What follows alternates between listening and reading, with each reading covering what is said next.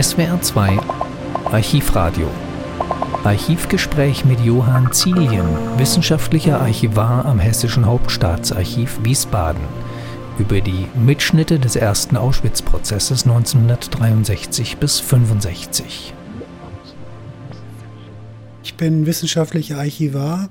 Das heißt, ich bin hier zuständig für bestimmte Bereiche innerhalb des Hauses, Lesesaal, Fotolabor, Sicherungsverfilmung, Ausbildung und ich betreue als Archivar bestimmte Behörden innerhalb der hessischen Landesverwaltung. Das ist vor allem der Justizbereich. Das heißt, ich bin oft im Justizministerium, Staatsanwaltschaften, Landgerichte und so weiter, um dort Akten zu sichten, die dann, wenn sie archivwürdig sind, historisch interessant sind, ins Archiv zu uns kommen und hier benutzt werden können. Wissen Sie da gerade ein Beispiel, wo Sie sagten, nee, ist nicht archivierungswürdig? Ähm, die merke ich mir in der Regel nicht, sondern ich merke mir in der Regel die Sachen, die archivwürdig sind, weil das sind die interessanten Sachen. Gut, dann kommen wir jetzt mal direkt auf das, was wir gerade im Keller besichtigt haben. Hinter einer dicken Tresorwand findet sich ein Regal mit ungefähr, naja, wie viel vielleicht? Zwei, Regal, zwei Regalmeter. Zwei Regalmeter mit äh, Bändern. 95 Stück waren es, glaube ich. 95? Mhm. Okay. Von dem sogenannten Auschwitz-Prozess. Ja. Warum sind die überhaupt da? Ähm, vielleicht zwei Antworten. Die eine Antwort, warum sind sie entstanden? Die sind entstanden im Verlaufe des Prozesses als Erinnerungsstütze für das Gericht. Weil das war ja ein sehr komplexes Verfahren mit vielen Zeugen, mit vielen langen ähm, Gerichtstagen. Ähm, das hatte, wie gesagt, erstmal diese Funktion das für, die, für das Gericht selber. Ähm, die zweite Antwort, diese Unterlagen sind zu uns gekommen über das hessische Justizministerium. Das hat verfügt, dass diese Unterlagen archiviert werden sollen und für gewissermaßen zum Andenken an diesen Prozess, auch zur Auswertung, ähm, archiviert werden sollen. Und so sind diese Unterlagen, wenn ich das richtig im Kopf habe, in den 1970er Jahren hier ins Hauptstaatsarchiv übernommen worden. SPD-Regierung. Ja, Hessen war bis 1987 SPD regiert. Hätte ganz anders laufen können. Nein, ich glaube nicht, dass das jetzt äh, so ähm, immer parteipolitisches Kalkül ist. Also wir hatten jetzt zuletzt äh, einen Justizminister von der FDP und der hat uns zum ersten Mal seit Jahrzehnten einen ganz tiefen Einblick in die Aktenkeller des Justizministeriums ermöglicht. Also das ähm, muss nicht immer SPD sein. Ich meinte jetzt weniger die Akteneinsicht als die Nähe zum Aufbereitung Nationalsozialismus.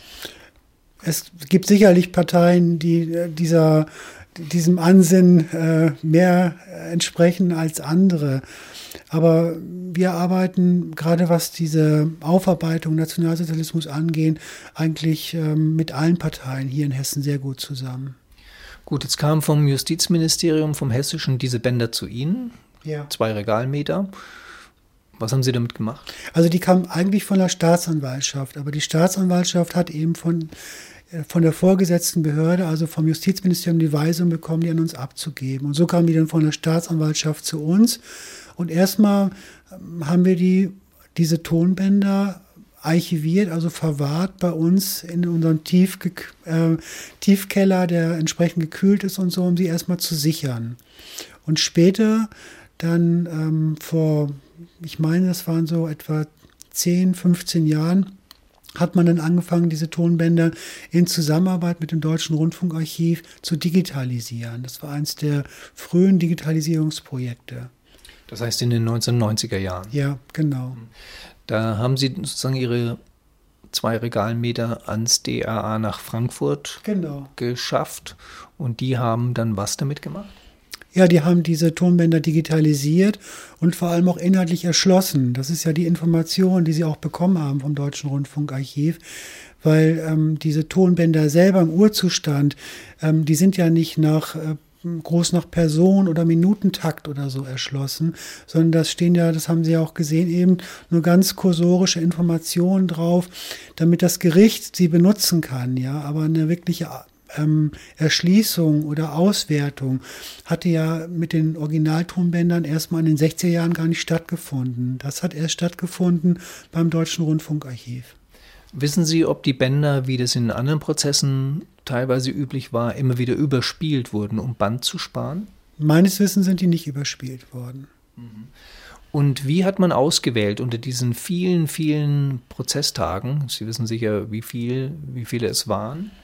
Wie hat man ausgewählt, nur diese Bänder zu nehmen? Also ich habe jetzt die Prozesstage nicht ganz genau im Kopf, aber es waren so, glaube ich, bei 180 Prozesstage etwa damals gewesen.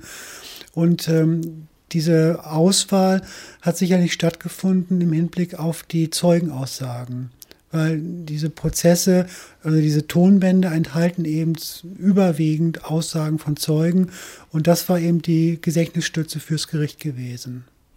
Von diesen Auschwitz-Prozessmitschnitten gibt es auch eine DVD und im Internet ist auch einiges komplett nachzuhören oder alles sogar?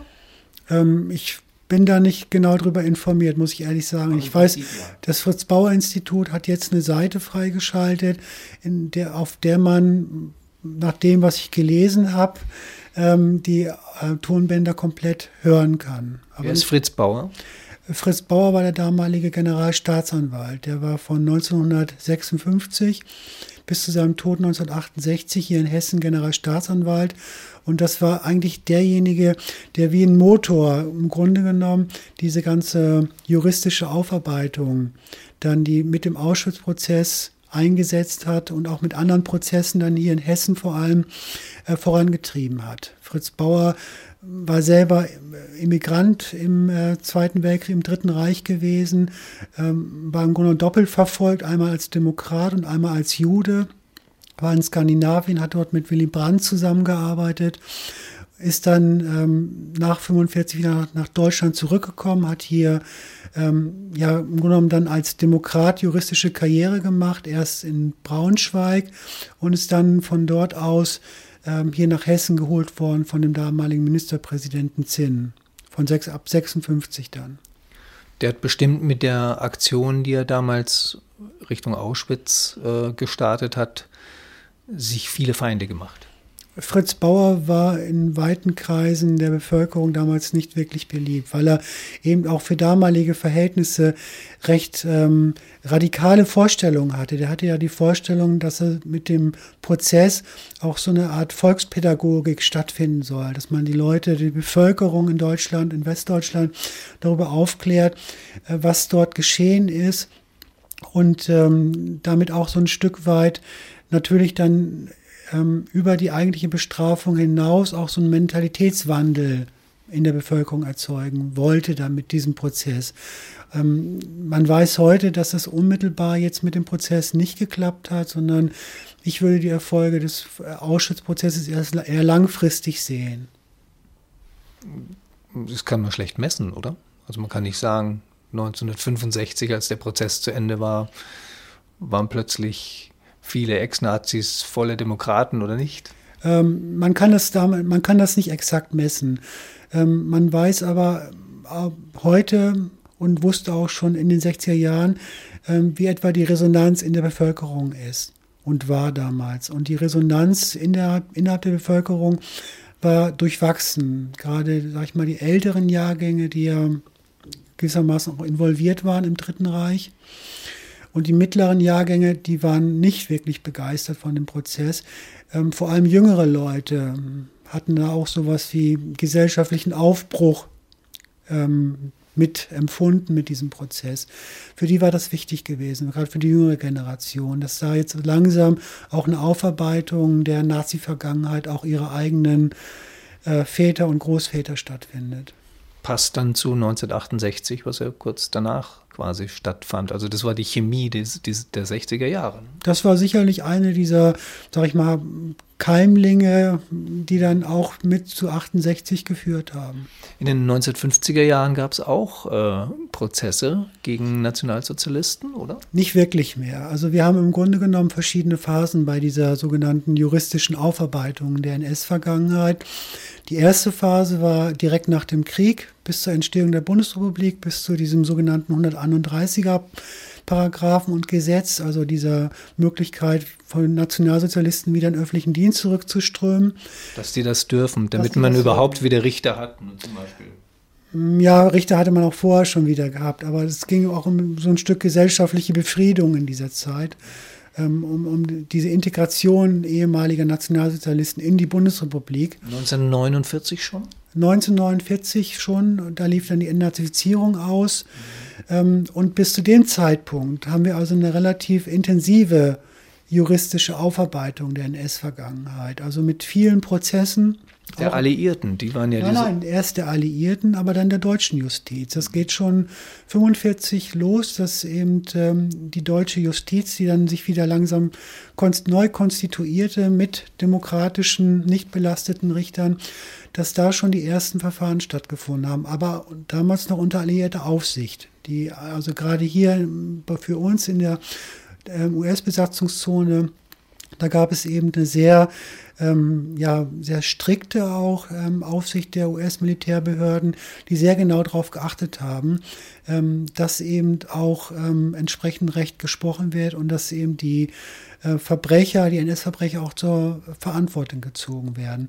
Aber das waren damals vor allem Prozesse gegen, wegen Verbrechen in Deutschland die Verbrechen im Osten, die dann im Generalgouvernement stattgefunden haben, mit den großen Vernichtungslager, auch Auschwitz selber, ähm, die haben ja erst später stattgefunden. Es, gab, es, gibt einige, ähm, es gibt einige Ausnahmen von der Regel bei uns in Hessen. Das sind zwei Prozesse. Einmal wegen Vernichtungslager Sobibor 1950, 51 und äh, wegen Treblinka.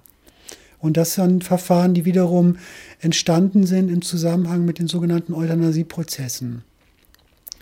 Und damit sind wir jetzt bei dem anderen Thema, was aber damit zusammenhängt, Euthanasie. Die Medizin zieht sich durch die Auschwitz-Prozesse natürlich durch, so wie sie sich durch den ganzen Faschismus durchzieht, in einer ganz unangenehmen Weise. Was, was ist Ihnen da aufgefallen?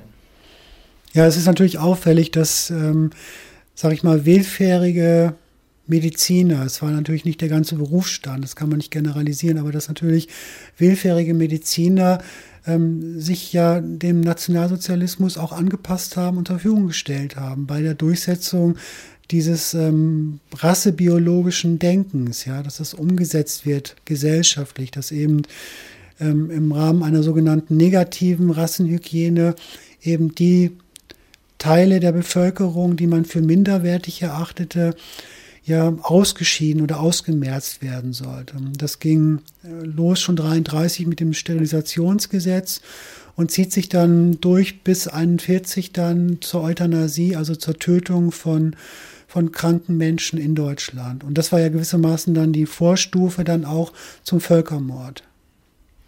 Sterilisationsgesetz, wo, worum geht es da? Da ging es um die ähm, beim Sterilisationsgesetz, das ist so der umgangssprachliche Bezeichnung, die umgangssprachliche Bezeichnung, aber das Gesetz selber hieß korrekt äh, zur ähm, Verhinderung oder Vermeidung erbkranken Nachwuchses, dass man im Grunde genommen ähm, durch Übersterilisation von psychisch und ja, körperlich kranken Menschen äh, dafür gewährleisten wollte, dass die sich nicht vermehren können und dass damit dieser genetische, ähm, diese genetische Ressource dieser Menschen möglichst äh, allmählich dann verringert wird oder ausgeschieden wird. Und habe ich das richtig verstanden, dass man dann in diesem, in Auschwitz, das hört man eben bei den Zeugenvernehmungen, Auschwitz-Prozess auch, immer noch nach effizienteren Methoden gesucht hat, um die Sterilisation durchzuführen? Das war im Grunde genommen ähm, Sinn und Zweck dieser Sterilisationsversuche in Auschwitz dass man, wie Sie sagen, eben nach einer möglichst effizienten und kostengünstigen Form einer Massensterilisation suchen wollte. Ähm, weil in Auschwitz selber, äh, oder ich sag mal so, im Krieg selber, ging es ja eben nicht mehr nur darum, die Juden zu sterilisieren oder die Zigeuner oder sage ich mal nach dem heutigen Sprachgebrauch Sinti und Roma zu äh, sterilisieren, sondern man wollte ja vor allem auch die slawischen Völker sterilisieren. Das war ja diese, diese, diese, diese Planung gewesen, dass man diesen Lebensraum im Osten schafft. Und da hatte man ja auch schon die dort lebenden Völker entsprechend kategorisiert in äh, in entsprechende minderwertige. minderwertige Rassen auch. Und diese Rassen, die wollte man im Grunde genommen über Sterilisation massenhaft dezimieren. Das war im Grunde genommen der Ansatzpunkt gewesen. Weil es praktischer war, als sie umzubringen? Ähm, es war sicherlich praktischer, aber diese slawischen Rassen in Anführungszeichen, die wurden ja auch, ähm, die waren ja auch nach der Nazi-Vorstellung dafür vorgesehen, gewissermaßen als Arbeitssklaven zu arbeiten für die deutsche Herrenrasse. Das war ja dieser Grundgedanke dabei. Und ähm, die sollten im Grunde genommen, diese Menschen, ähm, durch Arbeit getötet werden und sollten sich aber nicht weiter vermehren. Das war der Grundgedanke dabei. Hatten Sie den Eindruck, dass Mengele, der ja sozusagen synonym ist mit diesen medizinischen Experimenten in Aus, äh, Auschwitz, der einzige war? Ähm, Mengele war nicht der Einzige, der experimentiert hat, das wissen wir. Also gerade diese Sterilisationsversuche und so, da war Mengele nicht führend gewesen. Aber Mengele war sicherlich derjenige, ähm, der sich auch aus eigenem Karrierestreben heraus sehr intensiv um diese Experimente, um diese Menschenversuche, weil darum ging es ja, ähm, gekümmert hat. Mengele wollte sich habilitieren als Rassen Genetiker. Das war sein Ansatz gewesen. Und also zum Professor werden. Ja, Mengele wollte Professor werden. Mengele war ja doppelter Doktor gewesen, Dr. Phil, Dr. Matt. Ähm, war Assistent gewesen, also von dem Ottmar von Verschür, einem der führenden Rassebiologen im Dritten Reich. Und äh, im Grunde genommen war Mengele auf dem Weg zu einer großen akademischen Karriere im Dritten Reich. Und Auschwitz war für ihn das Reservoir, der Pool an, an Versuchstieren oder Versuchsobjekten im Grunde genommen, ähm, indem er sich für seine Zwillingsversuche und Versuche an Kleinwüchsigen und so weiter eben bedient hat. Hatten Sie den, haben Sie den Eindruck, dass er sich und seine Kollegen, die diese Experimente gemacht haben, ziemlich, dass die ziemlich beliebig und frei damit umgehen konnten? Oder, das war nämlich mein erstaunter Eindruck, den ich aus einem Band hatte, dass man es doch hinter Stahltüren tat und nicht, nicht wollte, dass es äh, zu viele Leute im Lager wussten.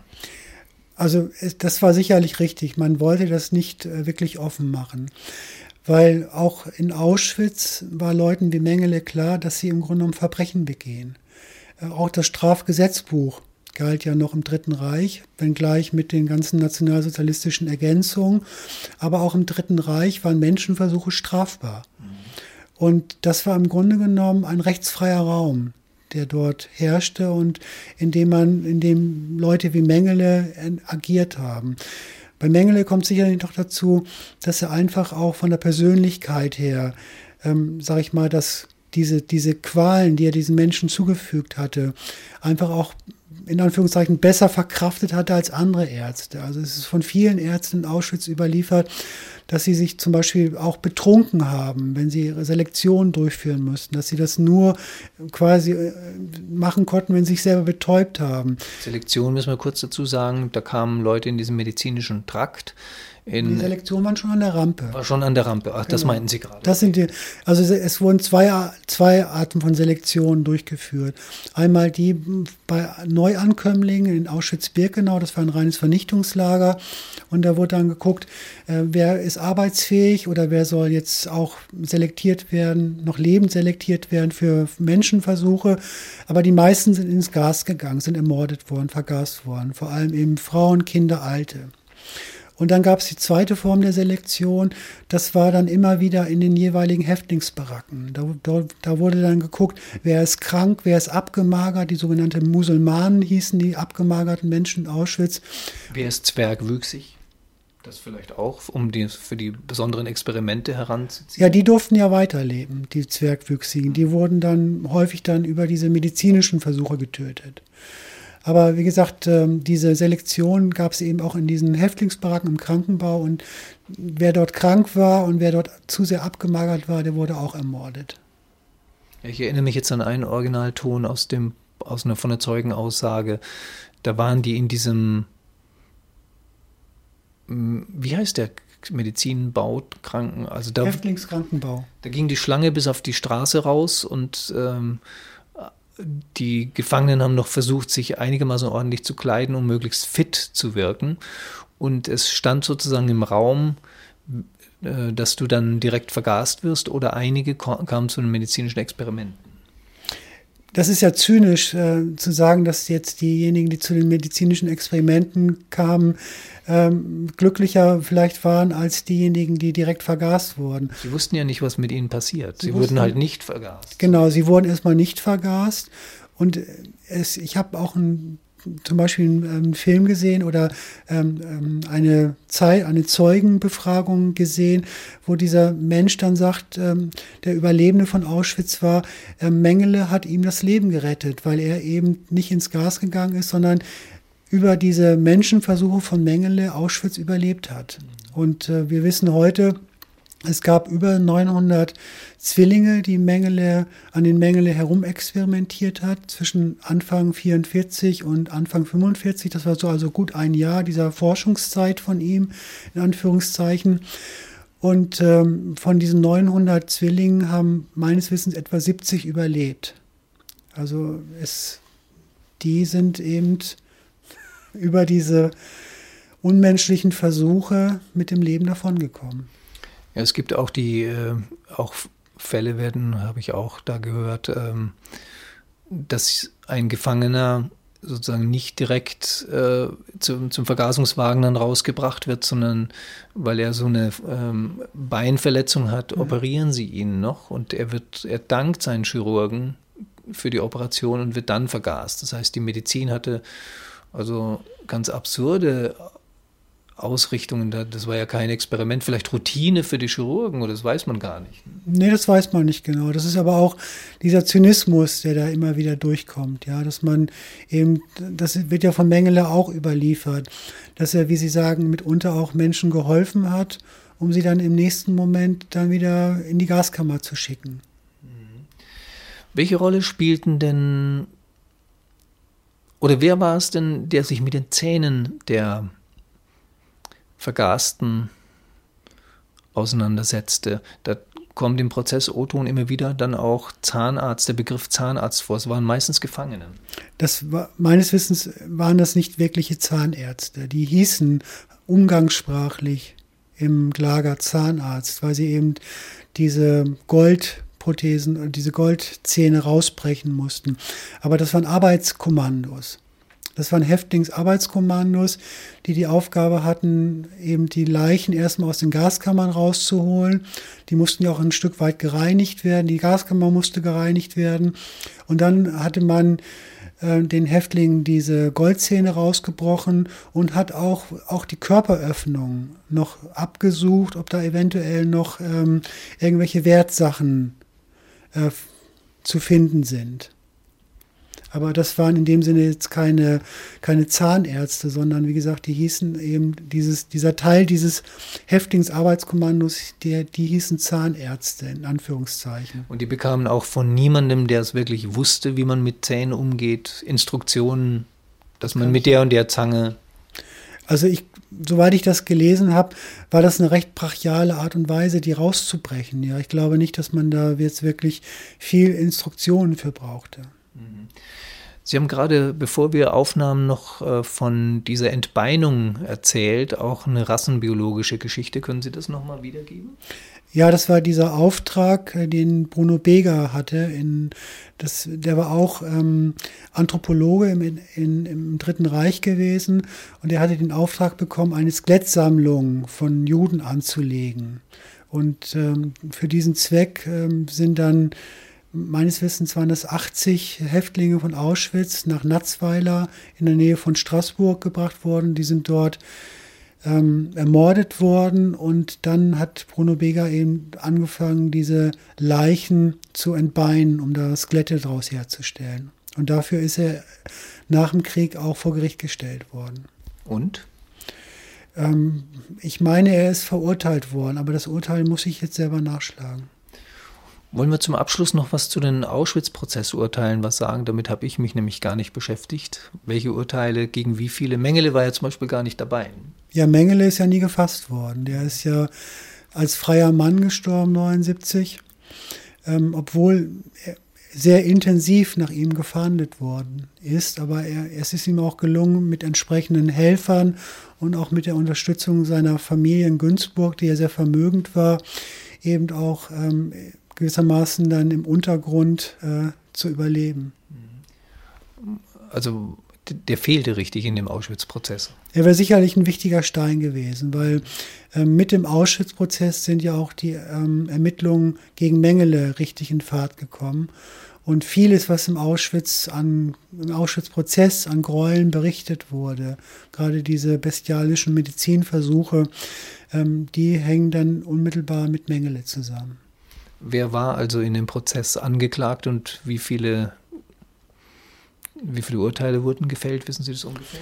Ähm, ich meine, das waren am Anfang waren es 22 Angeklagte, also angefangen von ähm, dem Lagerleiter Bär, der dann in der Untersuchungshaft gestorben ist. Dann der zweitranghöchste war Mulker gewesen als Adjutant. Der stand dann vor Gericht, ist auch für, zu Lebenslängen oder zu 15 Jahren meines Wissens verurteilt worden.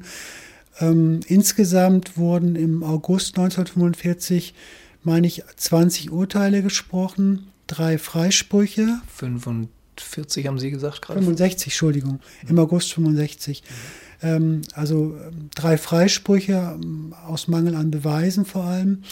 Ähm, aber eben auch zum Teil recht ähm, harte Strafen, wie zum Beispiel gegen Karduk oder Boga, die dann äh, lebenslänglich bekommen haben. Das heißt, Teilbefriedigung für den Staatsanwalt, der das Ganze auf sich genommen hat und in Gang gesetzt hat?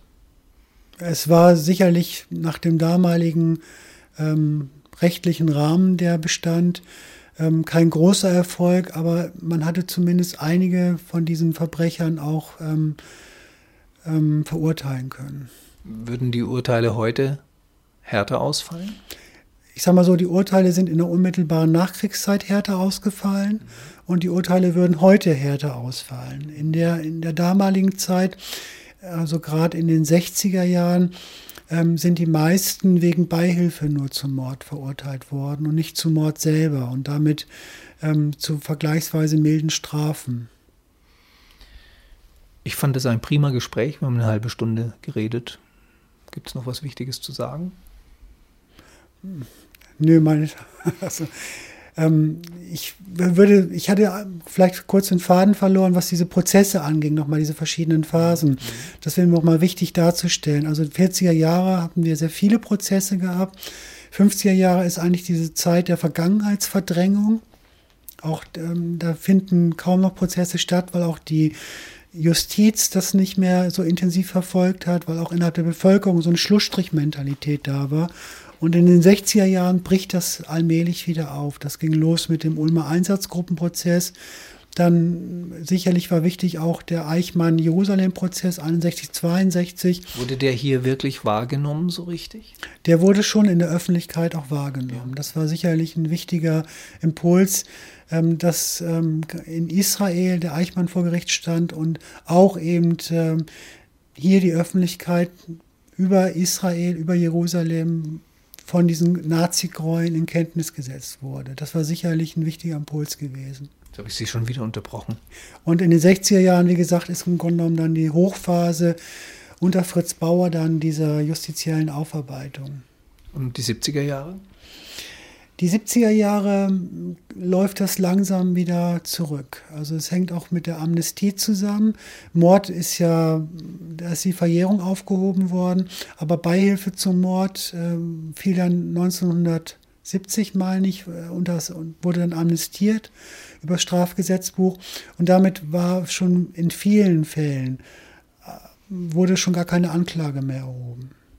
Wenn man sich das ganze Thema anguckt, also die Millionen von ermordeten oder schwer verletzten Menschen, auch jetzt im Baltikum zum Beispiel, die Prozesse sind erbärmlich wenig gewesen, die damit abgerechnet haben quasi. Ne? Also es ist eine Ungeheuerlichkeit, die kann man einfach in einem Justizsystem gar nicht mehr behandeln. Das war ja auch ein generelles Problem bei Auschwitz. Wie wollen Sie Völkermord? Äh, mit einem Strafgesetz oder mit einer, mit einer Strafprozessordnung und mit einem Strafgesetzbuch abhandeln, was äh, sich im Grunde genommen auf, den Subjekt, auf die subjektive Tat eines Individuums bezieht. Der Völkermord, da geht es auch um die subjektiven Taten von Individuen. Es geht aber auch darum, dass das im Grunde genommen was Übergreifendes ist, ein System ist, wo man eben auch dann ähm, nicht nur darauf gucken darf, ähm, ob jetzt jemand jemand anderes ermordet hat oder getötet hat oder heimtückisch war oder nicht. Also das äh, zeigt ja auch so jemand wie Eichmann, der hat ja nicht je, jemand direkt ermordet als Schreibtischtäter in Anführungszeichen, aber er war ein wichtiges Rädchen in diesem in dieser in dieser Mordmaschinerie gewesen. Und ähm, solche ähm, so diese diesen Gedanken, ähm, den hat damals äh, das Strafgesetzbuch in der damaligen Auslegung nicht wirklich Rechnung getragen. Würde er es heute auch nicht tun. Heute würde es dann zum Europäischen Strafgerichtshof kommen wahrscheinlich. Also heute ist man meines Wissens weiter, dass man nicht nur auf diesen subjektiven Faktor guckt, sondern auch auf die objektiven Bedingungen und damit eben auch Menschen vor Gericht bringt, die nicht nur aus Heimtücke gehandelt haben, sondern eben auch einfach nur ein Rädchen dieses mörderischen Systems waren. Mhm.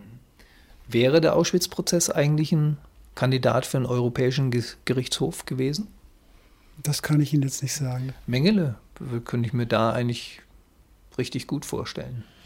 Also die, ähm, es gibt so eine Aussage von dem damaligen Staatsanwalt Klein ähm, bei der Frankfurter Staatsanwaltschaft, der auch für Mengele mit zuständig war und der dann sagte, also im Grunde genommen, ähm, er will, also er war jetzt nicht traurig darüber, dass er war jetzt nicht glücklich darüber, dass Mengele ähm, in Südamerika davongekommen war.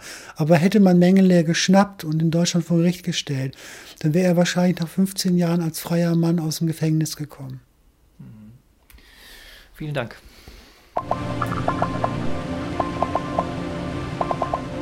Sie hörten das Archivgespräch mit Johann Zielien vom Hessischen Hauptstaatsarchiv Wiesbaden über die Mitschnitte des ersten Auschwitz-Prozesses 1963 bis 1965 in Frankfurt.